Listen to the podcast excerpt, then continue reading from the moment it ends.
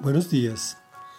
El tema de hoy se llama Este es, levántate y úngelo.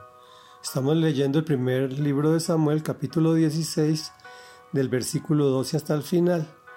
Estos son los libros históricos, hoy vamos a hablar, o de aquí en adelante, todo, de, todo el, el primer libro de Samuel, vamos a hablar del rey David. Se pone muy interesante porque es toda una telenovela bien agradable y en la pasada lectura quedamos en que el Señor le dijo al profeta Samuel que fuera a Belén a ungir un hijo de Isaí, que es David, como rey de Israel. Pero Samuel no sabía quién ni cómo era. Pasaron siete hijos de Isaí y nada. Y aquí continuamos.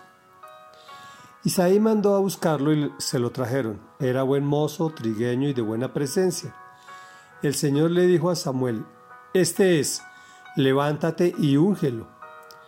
Samuel tomó el cuerno del aceite y ungió al joven en presencia de sus hermanos.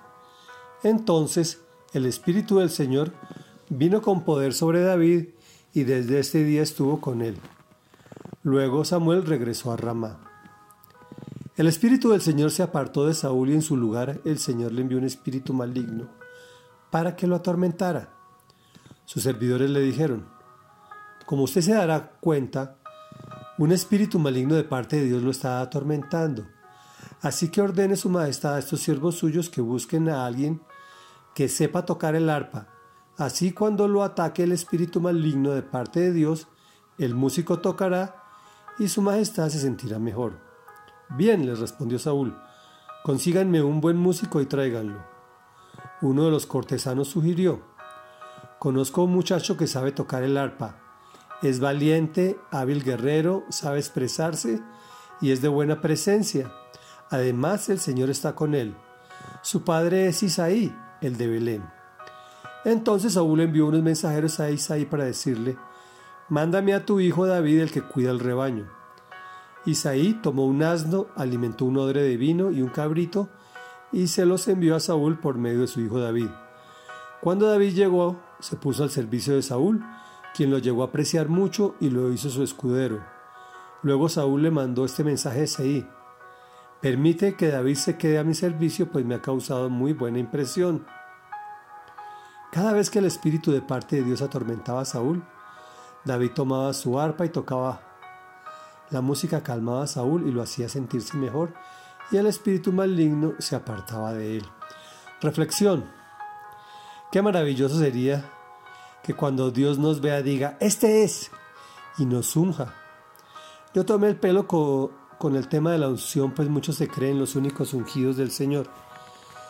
Pues la unción es que el Espíritu de Dios esté contigo, y esto es ser fieles a las Escrituras. Aprendemos a, a conocerlas, escudriñarlas y a entender su instrucción y sobre todo a ponerla en práctica. No es fácil, es la esencia de lo que estamos haciendo, leyendo el libro, la Biblia. Es lo que traduce. La Biblia es el libro, que integralmente es la palabra del Señor. O sea, la Biblia en contexto general es la palabra de Dios. Cuando no es blanco es negro. Si el Señor se apartó, pues obviamente llega Satanás. Dice la palabra que si tú limpias la casa y no estás atento, posteriormente vendrán siete demonios y la situación será lamentable. Comienza el proceso de David. Llega al palacio y lo coronan como rey. no, no, no, no, no es así. Le toca llegar al servicio del Saúl que ya estaba lejos de Dios. Luego su, su vida, la de David en palacio, no fue fácil. Pero el Señor está con él, como está contigo, igualito. Por eso Saúl lo apreció mucho. Y cuando el Espíritu de Dios está con uno, pues mucha gente lo aprecia. El Espíritu Santo estaba con David, tomaba su arpa y tocaba. También fue un gran compositor. La mayoría de los salmos los compuso él. Oremos. Señor de la Gloria, amado, ayúdame para que cuando me veas, tú mismo digas, ese es, y úngenos diariamente con tu Espíritu Santo, para ser dignos y fieles hijos tuyos Danos memoria para grabar tu palabra y meditar en ella. No permitas que limpie mi casa y quede así, sino que la llene con el Espíritu Santo, que es leer tu palabra diariamente, mi oración permanente y sobre todo ponerla en práctica. Te lo pido en el nombre de Jesús. Amén y amén.